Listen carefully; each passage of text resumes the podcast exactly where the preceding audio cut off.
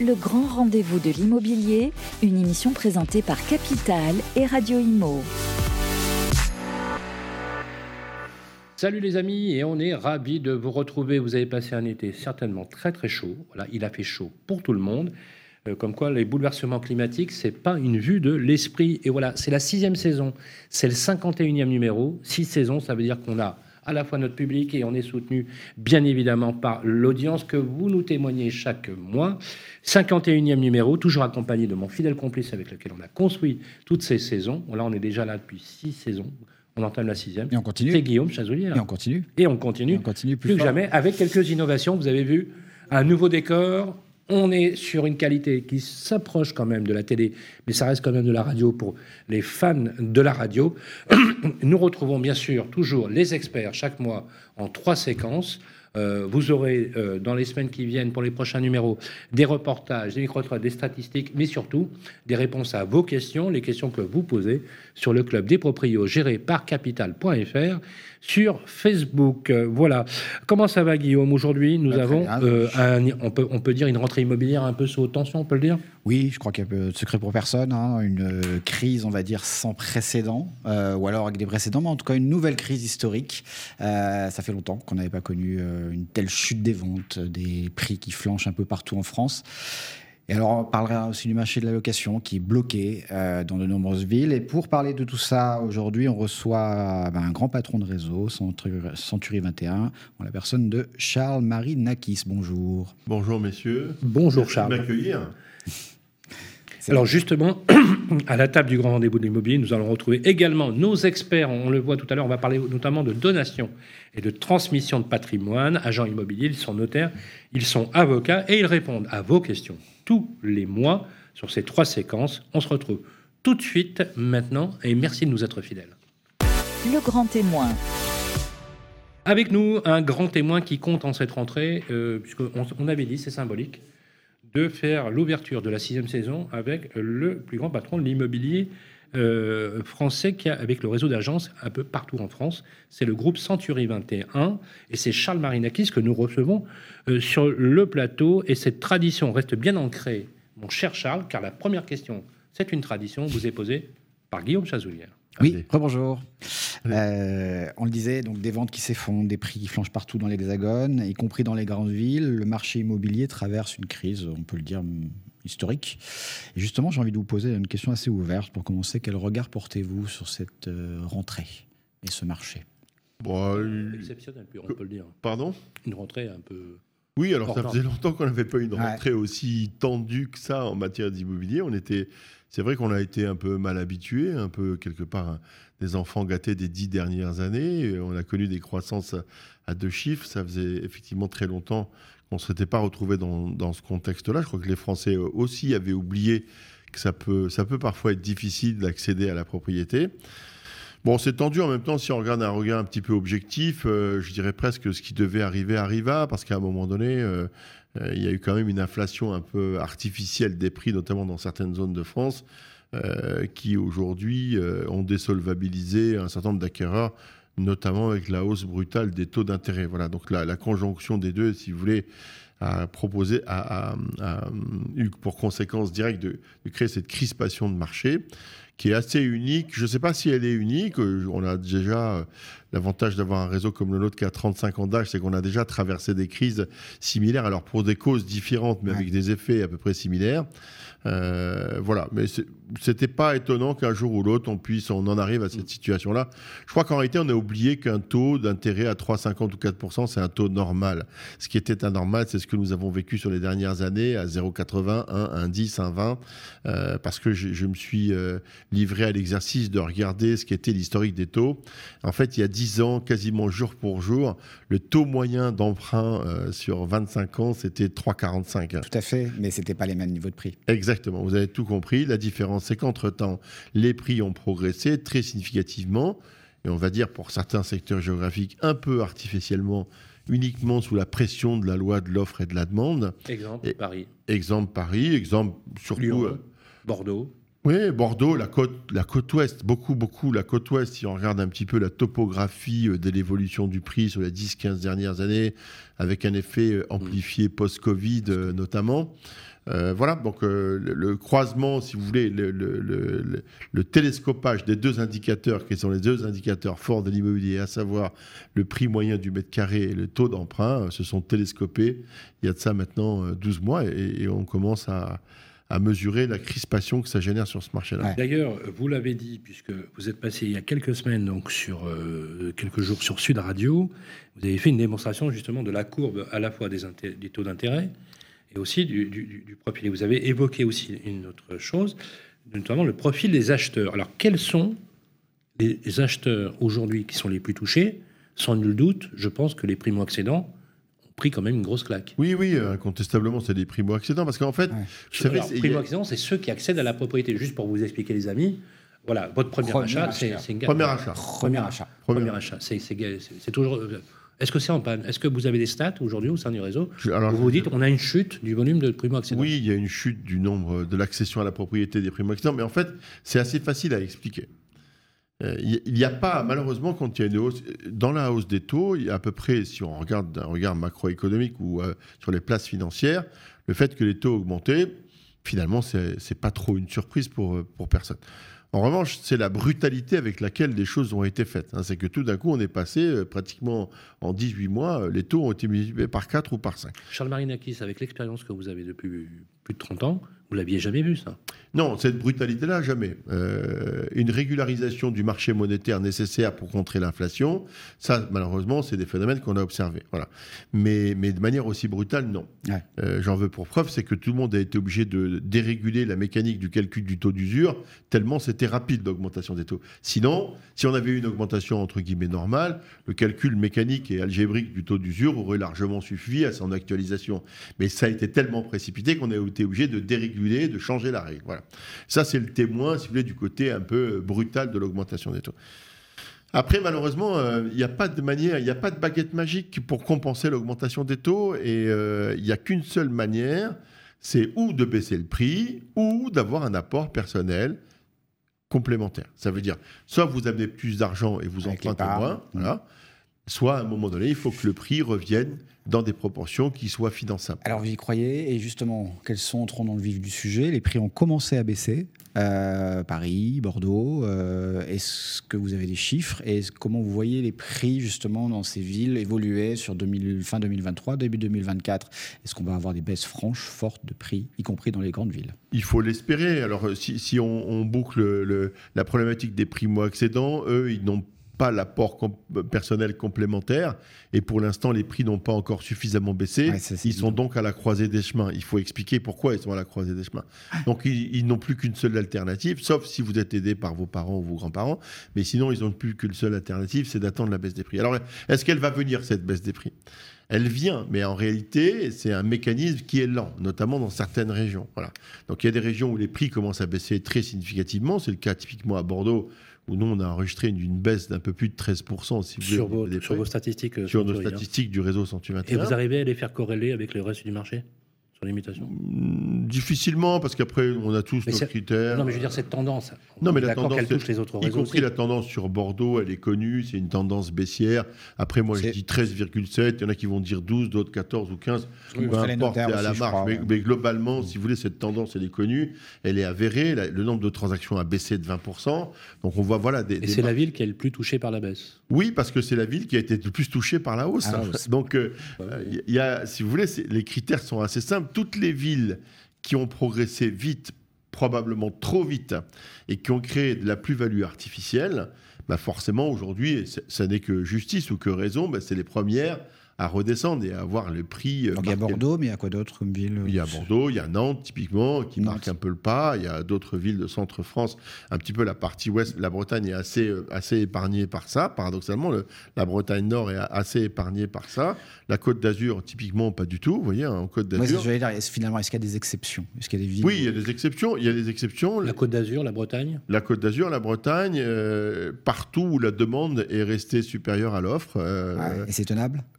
Oui, je ne sais pas si c'est raisonnable, mais en tout cas, c'est tenable, ça peut. Ah, c'est tenable, oui, c'est tenable, mais ça va forcément baisser. Après, c'est un problème de temps. Et c'est un problème de proportionnalité. Est-ce que ça baissera autant sur la Côte d'Azur qu'à Bordeaux? Non. Mais en même temps, ça n'avait pas augmenté autant sur la Côte d'Azur qu'à Bordeaux. Charles Marinakis, quand on parle de la Côte d'Azur, est-ce qu'on parle d'un immobilier de bord de mer plutôt, ou plutôt d'un arrière-pays? Parce que quand on parle de la Côte d'Azur, ou qu'on parle du, du, Midi ou du Sud de la France, on peut dire qu'il y a deux zones. Il y a celle qui est, qui est plutôt balnéaire, il est agréable, il y a, un arrière-pays. Est-ce que on est sur quelque chose de plus global Alors nous, malheureusement, on a une statistique qui se, qui se contente d'un raisonnement euh, départemental ou, euh, ou, ville par ville, si vous voulez. On n'a pas une segmentation forcément assez précise entre le bord de mer euh, mmh. et l'intérieur des terres. Mais globalement, si vous voulez, on sait que c'est une région qui est porteuse. C'est une région qui est porteuse. Et, mais ce qui est intéressant dans ce que vous dites, Sylvain, c'est que vous voyez vous-même, et on en revient à cette euh, nouvelle philosophie du marché immobilier qui consiste à dire qu'il n'y a plus un marché de l'immobilier, mais des marchés de l'immobilier. Euh, c'est ce que c'est ce que vous faites aussi dans ah, Capital en, segmentant de plus en plus précis. Oui, euh, au risque de paraître un peu prétentieux, était un, petit peu précurseur sur ce slogan des marchés de l'immobilier. Bah oui, vous l'avez vous l'avez dit euh, deux ans avant tout le monde. D'ailleurs, c'était vous l'avez vous, vous l'avez dit ici. Dire aux Français que le prix du mètre carré c'est 4000 euros parce que ça veut rien dire pour personne. Les Parisiens mourrissent au nez, mais oui, les mais aussi, mais pas pour les mêmes raisons pour le coup. Voilà, donc il faudrait, c'est vrai qu'on fasse aussi un effort de, de regarder au plus près. Maintenant, on est arrivé dans une véritable segmentation. Euh, probablement, il faudra raisonner à la ville, la ville, et, dans des villes comme Paris, vous voyez, au quartier, quartier ou à l'arrondissement. Alors, Charles Marinakis, on a une tendance générale, donc euh, est-ce qu'elle peut s'accélérer? Ça, c'est la première, euh, première partie de la question. Quelles sont vos précisions? Alors, bien évidemment, bien malin celui qui fera dans sa boule de cristal les prévisions, surtout quand on voit les éléments multifactoriels qui ont, qui ont touché la crise de l'immobilier, parce qu'on c'est triple peine. Hein. Euh, chute dans l'ancien, hausse des taux, inflation. Enfin, c'est vraiment. Euh, les Français ont vraiment été euh, mis à partie, surtout qu'en plus, on vient d'avoir les statistiques de la hausse de la taxe foncière là, pour les. pour, les, pour les propriétaires, on a des hausses de, qui vont jusqu'à 52%. Donc, ça fait pas vraiment plaisir. Est-ce que, justement, vous avez des précisions sur, par rapport au recul de vente, baisse des prix, on va dire dernier semestre jusqu'à décembre, et peut-être une ouverture sur 2024. Qu'est-ce que vous, est-ce que vous espérez qu'il va y avoir, vous l'avez dit d'ailleurs, une, une autorégulation par rapport au volume de transactions euh, à la fin de l'année, et en même temps, comment, voilà, comment ça va s'articuler? Il y a, primo, il va y avoir, aujourd'hui, on est déjà dans une volumétrie à moins 15. Donc il y a moins 15%, si vous voulez, de transactions qui se font. La perspective, elle n'est pas à moins 14, elle est plutôt à moins 18 ou moins 20. Donc, 2023. Sur 2023. donc on va finir l'année probablement à moins 18, moins 20. Disons moins 20, parce que d'abord, c'est probablement euh, la réalité du Ce qui est un chiffre très au-dessous d'un million de transactions. Oui, on va finir en dessous d'un million de transactions. Tout le monde extrapole aux alentours de 950 000 ventes. Euh, mais 950 000 ventes, c'est déjà relativement haut. Je vous prenais l'exemple de 2013 avec un taux à 3.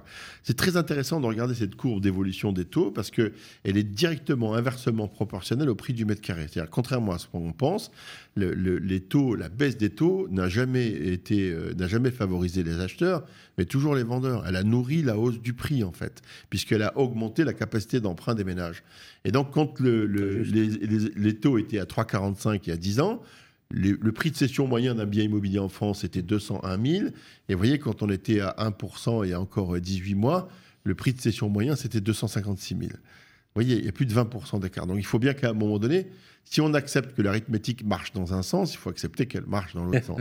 à un moment donné. Donc, euh, qu'est-ce qui va se passer? Oui, ça va se tasser. On sera aux alentours de 950 000 ventes à la fin de l'année. En 2013, c'était 683 000 ventes. Donc, vous voyez, il y a encore un 2013, 683 000. c'était déjà un chiffre sympa. Hein. C'était déjà. Ouais, mais, mais je crois qu'on va arriver à, une, à, un chiffre médian qui est le vrai marché de la transaction d'immobilier en France, qui n'est pas 1 200 000 ventes. Et à combien il est? Le chiffre médian Probablement autour du million. Hein, là, on, va être un peu cette année en dessous de la cause. Il faudra situer le marché des transactions immobilières aux alentours d'un million de transactions par an, mais ce qui est déjà très satisfaisant. le million, le million, avant de faire tourner la roue, on a une dernière question. 2024, en fait, la question, c'est ce qui va se passer. 2024. Et donc, du coup, euh, pour vous, un euh, marché qui va se réguler par la baisse des prix, il n'y a pas besoin, vous appelez pas forcément à des mesures d'urgence pour soutenir les acheteurs mais, Est-ce que la politique peut encore faire quelque chose une question non, mais il faut, il faut être lucide. Que, que pourrait bien faire D'abord, qu'est-ce qu'a fait le gouvernement ou les gouvernements successifs depuis 30 ans pour les transactions dans l'ancien? Rien. Qu'est-ce qu'il va faire dans l'année qui vient? Rien. Qu'est-ce qu'il peut faire? Rien en fait. C'est ça la réalité. C'est que ça fait 20 ans ou 30 ans que les agents immobiliers se dépatouillent d'un marché qui tantôt à la hausse qui leur est favorable, tantôt à la baisse dont ils s'accommodent, avec une, réglementation à la fois sur, les logements, mais aussi sur l'exercice de la profession qui s'est rigidifié, qui s'est complexifié avec le temps, dont on s'est adapté sans, sans sourciller, hein, parce qu'aujourd'hui, on, gère quand même RGPD, c'est nous, Tracfin, c'est quand même nous, etc. Donc euh, voilà, on nous a mis des responsabilités, très bien, on a assumé tout ça, et on va assumer cette situation-là de la même manière. Parce que, qui, alors, sauf à ce que euh, M. Macron ou M. Végriette, que, je, que moi j'ai pas eu la chance de rencontrer, ait une baguette magique et qu'il soit capable de repasser le taux à 1%, Auquel cas, euh, vous m'en verriez ravi. mais, mais, je veux dire, euh, vous et moi, que c'est pas possible. Et que dans la vraie vie, que c'est pas comme ça que ça va se passer. J'aime beaucoup le ton. Euh, non, mais je veux dire, il faut être réaliste. Qu'est-ce qu'il pourrait bien faire Ben rien. Si, si, il y a un truc qu'il pourrait faire. Laissez-nous tranquille. Laissez-nous faire notre job correctement et ne nous mettez pas des bâtons dans les roues avec des rapports de l'autorité de la concurrence qui sont sans queue ni tête ou de mobiliser 200 professionnels du logement pendant 70 réunions pour sortir un CNR logement sans que. Oui, on est bien d'accord.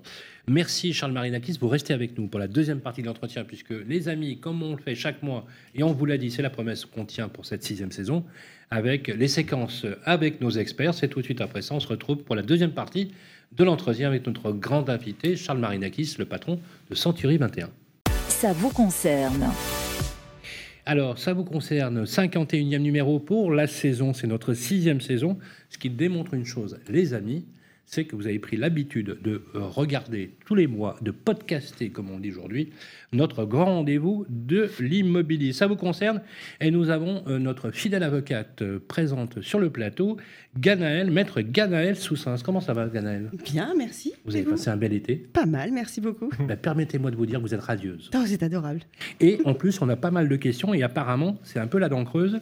Je crois qu'on a des questions qui nous viennent de Grenoble et de Tours, n'est-ce pas Avec l'ami Vincent, Vincent Favreau, qui s'occupe bien sûr de la modération et des questions chaque mois dans l'épisode des experts. Oui, tout à fait. Comment ça va, Vincent? Ça va très bien, merci. Voilà, l'été fut bon.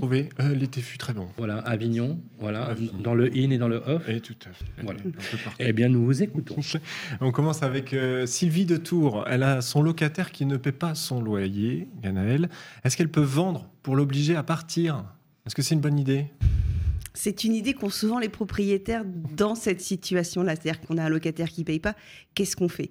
Et l'un des objectifs que l'on veut atteindre, c'est qu'au moins le locataire parte, qu'on puisse récupérer le bien et le louer à un nouveau locataire dont on espère que lui va payer son loyer.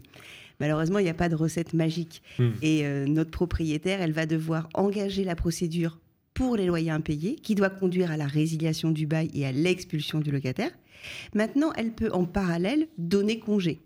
Elle peut donner congé pour vendre, si vraiment elle a l'intention de vendre, parce que le motif du congé doit être sincère. Sinon, ça peut donner lieu à des contestations et ça va pas l'aider. Elle peut aussi donner congé simplement parce que le locataire ne respecte pas les stipulations du bail, et notamment le paiement régulier du loyer. Donc, le conseil, ce serait de mener en parallèle les deux procédures. Hmm. très bien. Et euh, est-ce que vendre sans informer, peut-être que le loyer n'est pas payé, qu'est-ce que ça peut lui, lui avoir comme souci derrière à notre auditrice de Tours? Ah, Je pense qu'elle aurait des difficultés avec son acquéreur. Elle serait de pas très bonne foi, voire hmm. même de mauvaise foi. Euh, ce pourrait peut-être même être euh, l'occasion d'une action pour vis cachés, parce qu'il peut y avoir des vis cachés qui sont matériels, par exemple des fissures qu'on a dissimulées, mais aussi des vis cachés juridiques, là en l'occurrence. Mmh, mmh. Ça peut être un vis caché juridique. oui, Non, il, il, peut y avoir par exemple des investisseurs qui acceptent d'acheter dans ces conditions-là avec un locataire dont ils savent qu'il ne paye pas, mais ils acceptent le risque, le coût de la procédure, etc. Moyennant une décote, bien sûr. Oui, oui, mais il y en a qui font ça, hein, moyennant une décote. Mmh. Et c'est possible qu'il y ait des gens qui mettent un coup de peinture pour cacher les fissures en espérant que personne ne le verra. Ça arrive. Ouais. Hein. Le lambris est un bon outil de camouflage. Mmh. Ah ouais, Il faut après démontrer que ça a été fait dans le but d'arranger le. Ah oui, c'est pas évident. Hein. Et les règles sont les mêmes en meublé Oui, sauf que dans un bail nu ou non meublé, vous pouvez donner congé pour chaque date anniversaire, c'est-à-dire tous les trois ans, moyennant un préavis de six mois. Et lorsqu'on est sur un bail meublé, c'est tous les ans, moyennant un préavis de trois mois. Un peu plus de souplesse. Ganaël Soussens, notre avocate, qui répond à Pierre de Grenoble maintenant. Il revend son logement, il a toujours un prêt en cours. Est-ce qu'il peut conserver et donc ne pas souscrire de nouveaux crédits pour racheter son logement? Malin de Mmh. pas euh, esquiver la hausse des taux. voilà.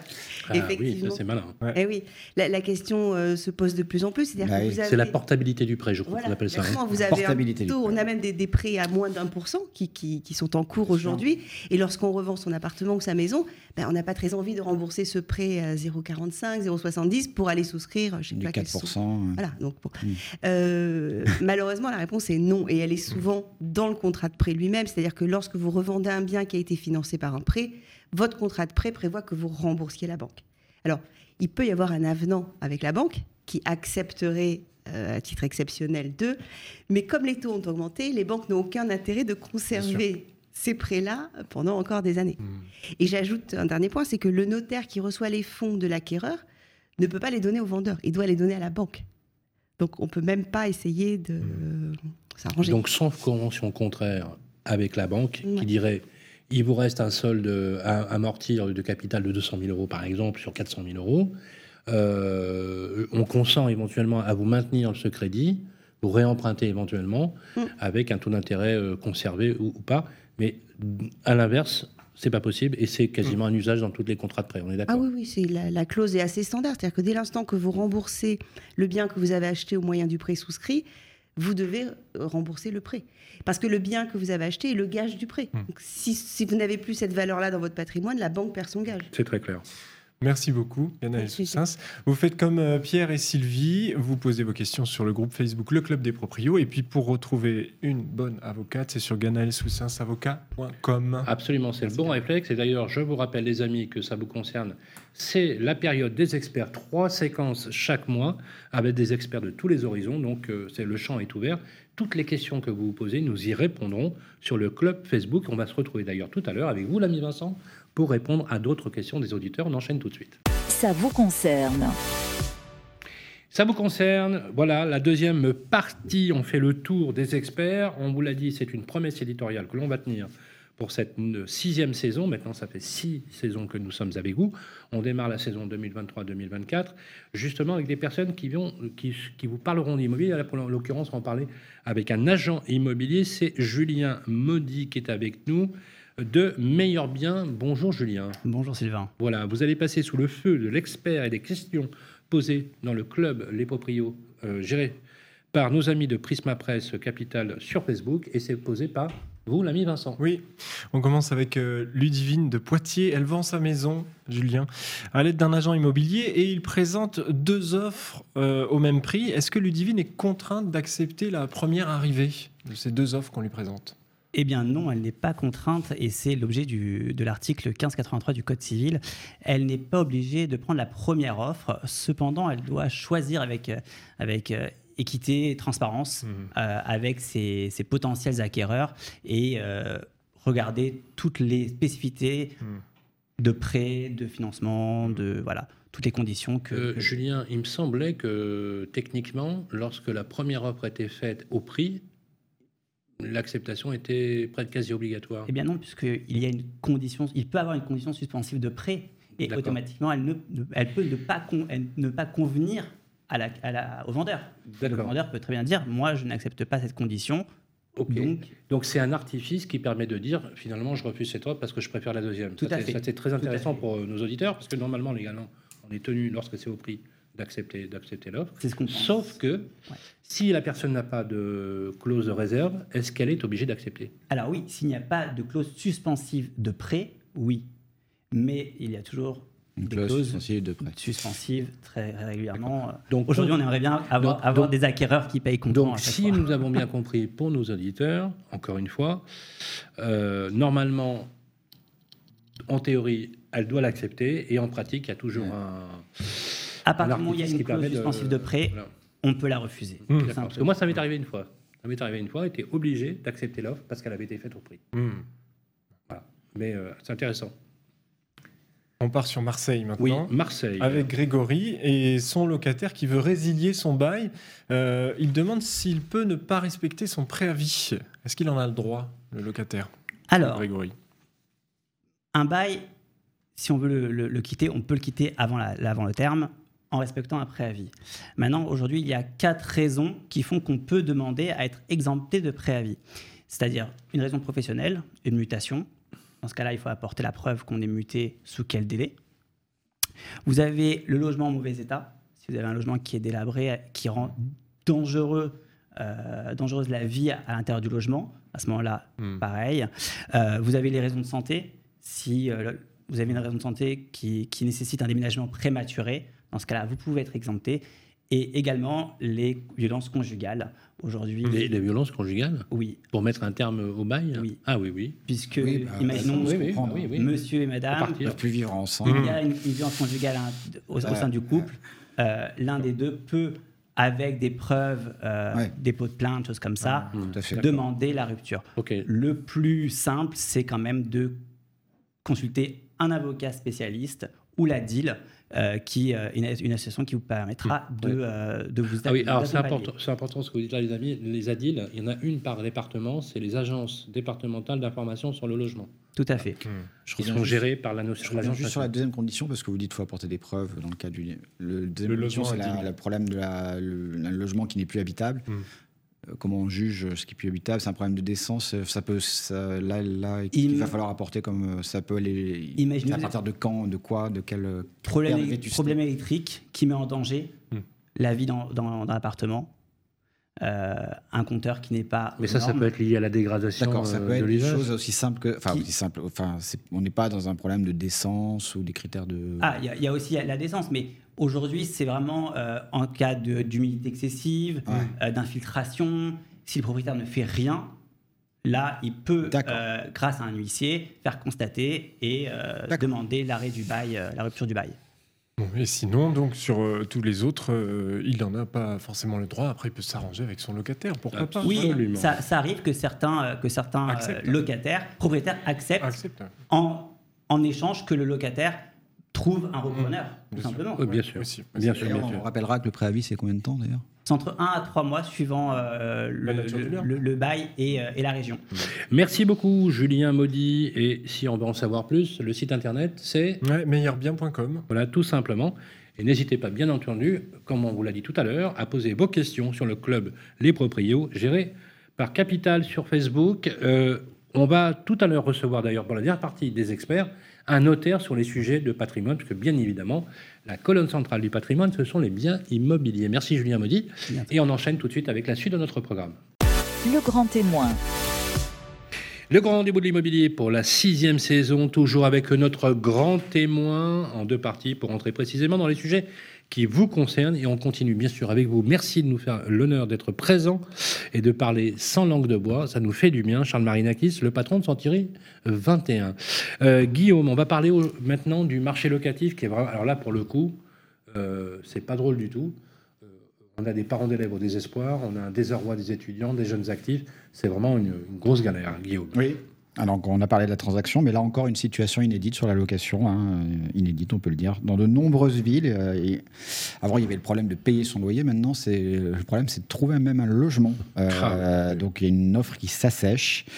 Et en fait, encore une question ouverte de mémoire d'agent immobilier. Est-ce que vous aviez déjà connu une telle, telle situation? Alors, sur la partie, sur la partie location, non. Sur le marché locatif privé. Sur le marché locatif privé, je n'ai jamais vu une telle tension parce que là, je crois qu'on a, on a touché le fond aussi dans les différents dispositifs cumulés qui nous amènent dans la situation. Euh, Donc, vous voulez dire quoi Le Airbnb euh, Oui, on va, on va les citer si vous voulez, mais euh, pour, pour juste pour les auditeurs qu'on fasse bien le distinguo, moi je considère qu'il n'y a pas de crise de l'immobilier. Il y a une crise du logement, ce qui n'est pas pareil. Crise d'immobilier, ça, ça, signifierait que celles et ceux qui sont propriétaires d'un bien immobilier aujourd'hui sont en danger, ce qui n'est pas le cas. Celui qui a un bien immobilier n'est pas en danger, et il n'est pas en danger d'ailleurs grâce à la réglementation française, parce que vous avez emprunté à taux fixe, et ce qui vous permet d'avoir une mensualité fixe, si, euh, comme aux États-Unis, la France avait permis d'emprunter à taux variable de manière durable et que les taux étaient multipliés par 4, je vous laisse deviner dans quelle situation seraient les ménages. Donc les actifs ne se sont pas dégradés, ils vont se dévaluer légèrement pour certains d'entre eux, mais on va revenir à des prix de marché raisonnables. Mais on ne peut pas dire que qui que ce soit ait à se plaindre aujourd'hui euh, d'un investissement immobilier sur les 20 ou 25 dernières années, c'est pas vrai. Là, je disais, sur les dix dernières années, par exemple, le prix à Paris a baissé de 8%, mais il a augmenté de 53% sur les dix dernières années. Sur le 53%. Ouais. Sur le marché de la location, c'est une autre histoire. Là, en fait, tout ce qu'on pouvait faire pour que ça se passe mal, ça a été fait. Donc, résultat, ça se passe mal. En fait, euh, le marché de la location, le parc locatif privé, il est alimenté essentiellement par trois, trois segments. Le premier, c'est euh, l'investissement locatif privé, des gens qui achètent pour louer. Deuxièmement, c'est les logements neufs, c'est-à-dire l'aménagement fiscal du logement neuf qui permet euh, de mettre des nouveaux logements sur le marché locatif privé. Et puis troisièmement, c'est ceux qui quittent leur location pour acheter. Sauf que les trois sources sont taries. Il n'y a, plus de logements neufs. Enfin, je vous apprends rien. Vous savez que la vente de logements neufs a chuté. Ça veut dire que tous les dispositifs Pinel qui étaient mis en place et qui permettaient, et qui d'ailleurs créaient l'obligation d'acheter un appartement neuf, d'avoir l'avoir fiscal et de pouvoir le mettre à disposition d'un locataire pendant 9 ans pour avoir la, défiscalisation, ben ça, ça a déversé un certain nombre de logements, notamment des logements de petite taille et de taille moyenne, ce que les investisseurs euh, compte tenu du plafonnement de l'exonération fiscale, était plutôt tenté vers des appartements de petite taille et donc ça déversait des logements sur le marché. Mécaniquement, ça en déverse moins aujourd'hui. Ça, c'est le premier point. Le deuxième point, c'est bah, toutes celles et ceux qui quittaient un logement en location pour aller acheter. Comme ils n'arrivent plus à acheter, mais ils quittent plus leur logement. Donc mécaniquement, si vous voulez, aujourd'hui, on voit que les congés, euh, puisque nous avons la chance de gérer 130 000 lots de gestion, on voit que les congés dans certaines villes ont été divisés par deux, voire par trois. Parce que quand vous ne savez pas ou quand vous ne pouvez pas acheter, et pire encore, si vous ne savez pas si vous allez pouvoir louer plus grand dans de bonnes conditions, eh bien finalement, vous faites le choix de rester là où vous êtes, qui est un pis-aller parfois, mais qui est mieux que rien. Et la troisième chose, c'est que les investisseurs sont contrariés par un certain nombre de dispositifs, si vous voulez, euh, qui leur sont défavorables. Bah, typiquement, vous l'avez dit tout à l'heure, Sylvain, l'augmentation de la taxe foncière. Typiquement, la hausse des taux de crédit, hein, qui aujourd'hui, en termes d'investissement, sont contrariants. Les coûts de la rénovation. Les coûts de la rénovation, le cas échéant. Le plafonnement du loyer pour certaines zones géographiques. Mhm. La décence de location, même si j'y suis favorable, etc. Mais tous ces critères font qu'ils sont quand même à charge du propriétaire bailleur. Et je vous passe de, de l'éventuel impayé entre le mois d'octobre et le mois de mars, qui fait que vous ne pouvez pas libérer votre appartement alors que euh, vous en êtes propriétaire, vous avez des mensualités. Ce qui pousse les propriétaires à aller vers des locations, soit versus le loueur meublé professionnel ou non professionnel, dont vous savez d'ailleurs que le loueur meublé non professionnel euh, vous fait euh, disposer d'un avoir fiscal significatif, d'accord? Ou pire encore, vers des plateformes comme Abritel ou Airbnb, où en fait ils louent à la semaine, avec une garantie de locataire absolue et des contraintes énergétiques qui sont inexistantes. Mhm. Donc voilà, tous les facteurs, si vous voulez, tout ce qu'on pouvait faire sont réunis, sont réunis pour que ça se passe pas bien, parce que les trois sources qui alimentent historiquement, si vous voulez, le parc locatif privé, ben, elles se tarissent pour des raisons différentes, et, ce qui devait arriver arriva. Mais je, vous rejoins, moi j'ai jamais vu ça. il nous arrive parfois d'avoir 600 à 700 demandes pour un logement. Vous avez, euh, vous avez même euh, dit à la radio, puisque vous étiez en direct avec nous euh, sur, sur Sud Radio, vous avez dit euh, on bloque le standard, on ferme. Parce que oui, on, alors, on, a trop de demandes. 600 à 700. Ça, pose un souci. Pour, euh, un bien loué. Hein. Mais alors... Oui, ça pose un problème. Mais c'est un vrai problème. Parce que ça veut dire que nos agences, pour certaines d'entre elles, pas toutes, ont fait le choix de retirer les annonces de location en ligne. Parce qu'elles ont tellement de demandes. Ouais, que c'est ingérable. Que mécaniquement, elles ne peuvent pas le gérer. Et donc, elle génère de l'insatisfaction client. Et oui, qui retombe sur l'image de l'agence. Quand vous avez 200 appels pour une annonce, forcément, vous allez faire 199 malheureux. Ça se passe où, ça? Quels sont les, les marchés qui sont... Bah, D'abord, les marchés estudiantins, par définition. Hein, les marchés estudiantins. On est en, pleine euh, reprise des années scolaires ou Donc les villes comme... Euh, les villes comme Toulouse, comme Montpellier. Toulouse, Lyon, Bordeaux, euh, Nantes. Alors, on a des statistiques que sur lesquelles vous aviez réagi. Je vais vous demander d'y réagir à nouveau, puisqu'elles ont été actualisées. le site d'annonce immobilière Bien Ici communique sur une baisse d'annonces en location de l'ordre de 48% en moins. Et on a des chiffres quand même qui sont assez terribles, qui ont été repris dans une étude euh, récente, et dont, d'ailleurs à la REF du MEDEF, euh, ça a été développé par les, par les ministres euh, et les différents parlementaires, c'est 17% des contrats durée indéterminée ne seront pas signés faute de logement dans les grandes métropoles pour de jeunes actifs mhm. mutés qui arrivent, et 12% des étudiants renoncent à aller euh, dans leurs écoles parce qu'ils ne trouveront pas preneurs. Dingue. Et le dernier sujet, je vous avais aussi également posé la question, je vous la repose. Quand on aligne le nombre d'aides, justement, euh, on se rend compte que la voiture électrique a plus d'aides que le logement en lui-même. Euh, alors la solution, est-ce qu'il faudrait dormir dans sa voiture Moi, j'ai électrique trouvé ça euh, une- un bout d'ironie dans ce, dans ce propos, mais c'est euh, c'est c'est froidement réaliste. Non, mais vo- voilà euh, euh, la mesure, si vous voulez, là on mesure euh, et on touche du doigt les dommages collatéraux factuels de ce que peuvent vivre les gens lorsqu'ils ont un besoin de logement et qu'ils n'arrivent pas à le nourrir. Voilà. Donc je ne sais pas s'il faut aller jusqu'à dormir dans sa voiture, mais Au-delà du- drame déjà. économique, ça devient un drame social.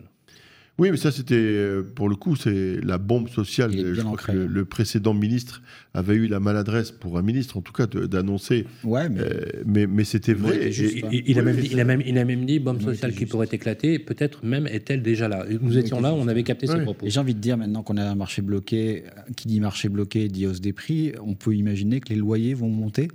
Alors même s'ils sont euh, Même pas, par l'IRL, Même, même pas. est-ce c'est- que ça pourrait encore empirer en ce Ça sens-là pourrait empirer, mais d'abord même pas, parce qu'il y, a- il y a beaucoup de logements, si vous voulez, qui sont, qui sont frappés par le plafonnement des loyers Oui. malgré tout. Mais, mais c'est surtout que les gens, ils sortent du parc locatif privé. Et, et on a du mal à les faire re-rentrer dans le parc locatif privé, parce qu'il faut être persuasif. Où est-ce qu'ils vont? Dans le parc social? Il n'y a, plus, a- plus d'offres dans le parc social. Non, ils- soit ils vendent, si vous voulez. Ah oui, oui, ah, vous, voulez parler des- vous loger. voulez parler des propriétaires. Soit, Alors, soit- juste- non mais soit surtout, ils vont dans des plateformes de location, si vous voulez, où ils ont. prenez le cas de Paris. Tout Oui, le monde oui. aujourd'hui fantasme sur la location de l'appartement pour les Jeux Olympiques. Pour les Jeux Olympiques. savez- Oui, c'est vrai, hein. voilà. C'est vrai. Donc c'est-à-dire que les gens qui ont des congés, qu'un appartement qui est disponible aujourd'hui, vont le louer de manière saisonnière en location meublée professionnelle sur des courtes durées ou en passant par des plateformes comme Airbnb ou Abritel pendant quelques semaines en attendant les Jeux Olympiques. Donc on fait tout, si vous voulez, pour que l'immobilier sorte du parc locatif privé. Ben ça marche, il sort du parc locatif privé. Non, parce que les statistiques du parc social, il faut quand même rappeler, hein, je, je donne un chiffre, mais vous le savez déjà, 62% des occupants du parc locatif privé, des locataires, sont éligibles aux conditions de ressources au parc social. Ouais, mais enfin bon, il n'y a pas d'offre. Donc sans marché privé, la, pardon, la question c'est sans marché privé, euh, ça peut pas fonctionner. Question, est-ce qu'il n'y a pas une corrélation ou une conjonction à trouver, je ne sais pas sous quelle forme, entre le parc social, donc le- ce qu'on appelle le parc HLM, euh, ou le logement intermédiaire, et le parc, euh, et le parc privé quoi? Parce que les propriétaires matraqués fiscalement, subissant une inflation normative de telle ampleur, vont finir par euh, jeter l'éponge, non? Ça, c'est un risque. Voilà. Et là, je crois, à contrario, je ne crois pas à la puissance du législateur sur les transactions dans l'ancien, mais c'est davantage vrai dans le neuf, parce que là, c'est un problème d'aménagement du territoire et ça, concerne directement le politique. Je pense que pour la partie du marché de la location, ben là, le législateur, il doit prendre son stylo et il doit légiférer. Ça par peut pas être plus rentable, ça ne doit pas être plus rentable fiscalement de louer par Airbnb ou par Abritel plutôt que de mettre Encadrement des, des plateformes. mais, et oui, euh, on, doit saisonnières. inciter à la fois les propriétaires bailleurs à louer, à mettre leurs biens dans le parc locatif privé pour louer au travers des baux de longue durée, non pas sur des baux de courte durée. Donc, il faut qu'ils aient un avantage fiscal à ça.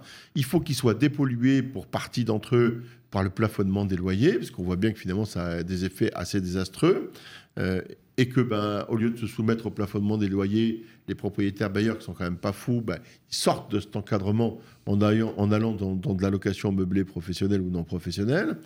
Euh, voilà. Et puis, et puis, euh, et, puis aussi, à un moment donné, restituer la, la garantie de paiement, même si nous on propose des garanties des loyers impayés. Quand vous êtes investisseur, vous achetez un appartement et que vous empruntez pour l'acheter et que votre locataire ne vous paye pas, vous êtes vous-même en difficulté. Puisqu'en fait, vous avez une échéance que vous n'arrivez pas à couvrir. Est-ce qu'on a, une chance de débloquer le marché de l'ancien sans relancer le marché du neuf Et donc, Partiellement. est-ce que c'est opportun, de, partiellement, est-ce que c'est opportun de supprimer toutes les aides sur le neuf euh, au moment où un marché qui Non, ça, c'est. Euh, c'est- Pas opportun, ça je pense que c'était pas opportun. Non, ce qu'on je oublie pose la dans question le, parce que ouais. ce- mais ce c'est- qu'on oublie dans le neuf, le neuf, c'est un sujet. euh, tout le monde sait qu'il manque 450 000 logements Voilà, par an depuis voilà. 10 ans, mais sauf que Ouais. tout le monde le dit depuis 10 ans. Et donc, ça fait 10 ans qu'on ne fait pas 450 000 logements par an. Voilà.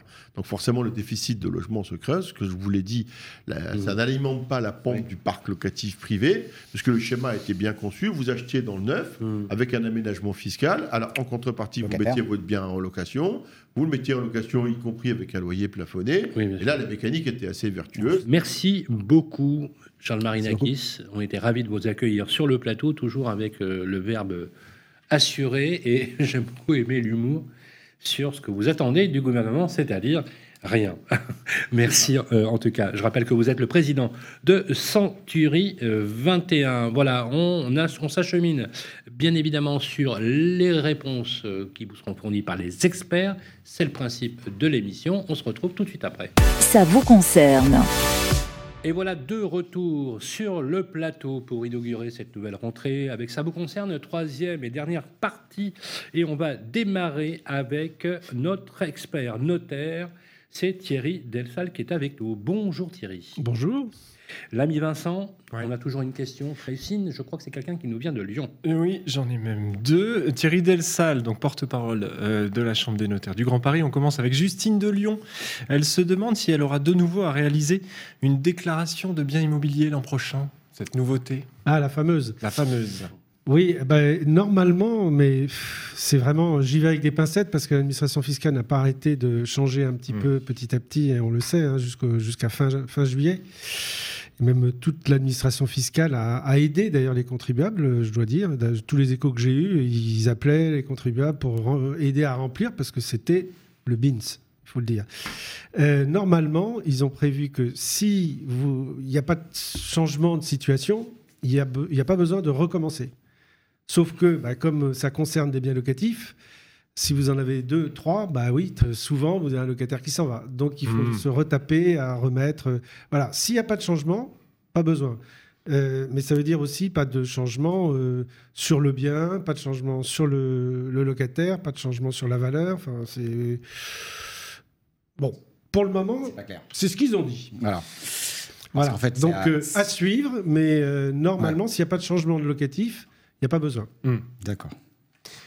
Une deuxième question. Michel est à Brest. Il a entendu parler du démembrement ab initio. Ah oui. Alors, soit c'est de l'italien, soit il ne comprend pas, soit expliquez-nous. Ouais, ouais, ça Non, vient ça du serait- latin. Ça, ça serait plutôt du latin, je Ouais, m'excuse. ouais, mais bon, voilà. je m'excuse. Non, mais jeunesse, euh, mon cher Thierry. jeunesse. Oui, alors c'est assez, ben, c'est assez, euh, C'est Michel. c'est assez astucieux, mais assez compliqué à expliquer. Euh, en fait, ça permet de transmettre des biens immobiliers euh, moins, enfin, de manière plus habile et, et surtout moins coûteuse. Mm. Euh, la donation classique, c'est quoi? Je suis propriétaire d'un bien, je garde l'usufruit, les parents gardent l'usufruit, vous savez ce que c'est que l'usufruit, usage plus les fruits, les loyers, et je donne la nue propriété. Euh, Une propriété, si je suis propriétaire, mais tout nu. Un peu- Eh ben oui, c'est un peu ça l'idée. hein. Euh, et du coup, vous êtes dans ces cas-là tenu d'appliquer un article du Code général des impôts pour valoriser votre usufruit, qui est euh, l'article 669, peu importe, et qui est assez arbitraire parce qu'il vous dit votre usufruit va baisser de 10% tous les 10 ans. Bon, ok, donc après 91 ans, votre usufruit est évalué 10%, parce que qu'est-ce que c'est en fait euh, l'usufruit, la valeur d'un usufruit? C'est l'espérance, bon, si vous y habitez ou si vous louez, c'est l'espérance de revenu jusqu'à votre décès. Et donc on capitalise aujourd'hui Mm. combien vous pouvez recevoir de loyer. Mm. Voilà, on subodore en fonction de votre espérance de vie. Mais l'administration fiscale, c'est trop compliqué et donc elle le fait de manière arbitraire, en donation comme ça directe. Et donc c'est 10% après 91 ans, 20% entre 80 et et 91, 30% entre 71 et 80, etc., etc. Bon. Et là, vous êtes tenu d'appliquer ce barème. L'ab initio, le démembrement ab initio, c'est pas tout à fait ça. Euh, c'est que au lieu d'être propriétaire d'un bien que vous allez donner, vous commencez à transmettre au moment de l'achat du bien. Mm. Mhm. Donc ça veut dire quoi? Ça veut dire que vous allez donner aux enfants du cash pour qu'eux achètent la nue propriété. Et vous l'usufruit. Donc vous êtes ensemble à acheter, les parents l'usufruit et les enfants la nue propriété.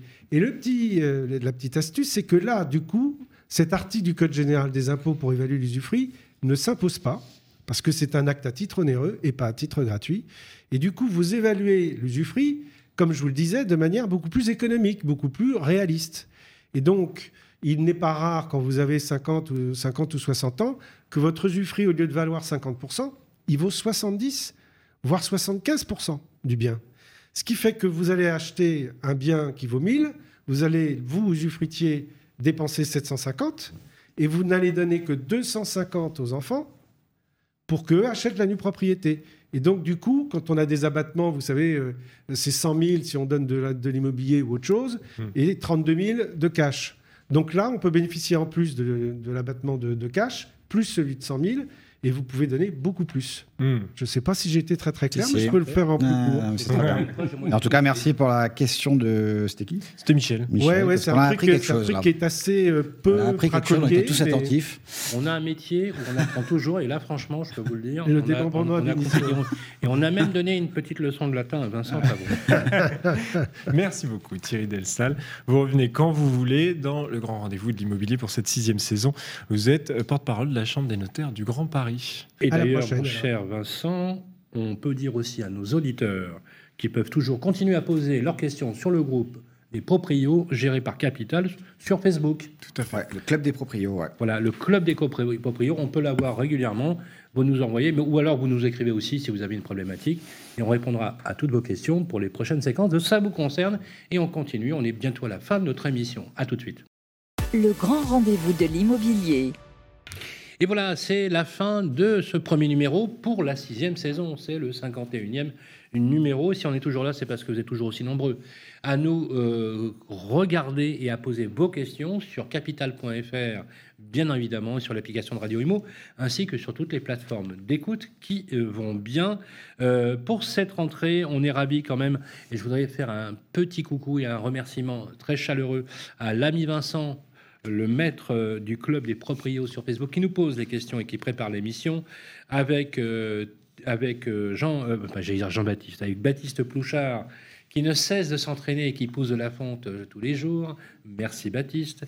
Voilà, l'incontournable Nicolas à la réalisation. Merci beaucoup. Les équipes de Capital, bien évidemment.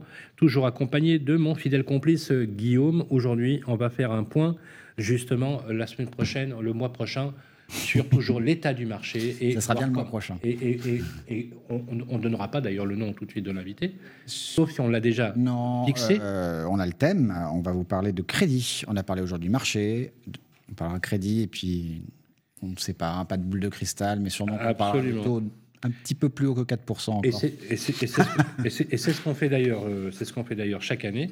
On vous donne les clés de lisibilité et on vous retrouvera donc le mois prochain, comme d'habitude, pour le grand rendez-vous de l'immobilier. D'ici là, vous restez connectés et vous faites euh, bien, euh, prenez bien soin de vous et de votre famille. Euh, si vous avez de la clim, activez-la parce que là, il fait vraiment très très chaud. on parlera d'ailleurs aussi dans les numéros du grand rendez-vous de l'immobilier de la rénovation énergétique, notamment pour parler des bouleversements climatiques et comment ça impacte le logement. Salut à tous le grand rendez-vous de l'immobilier à retrouver sur Radio Imo et capital.fr.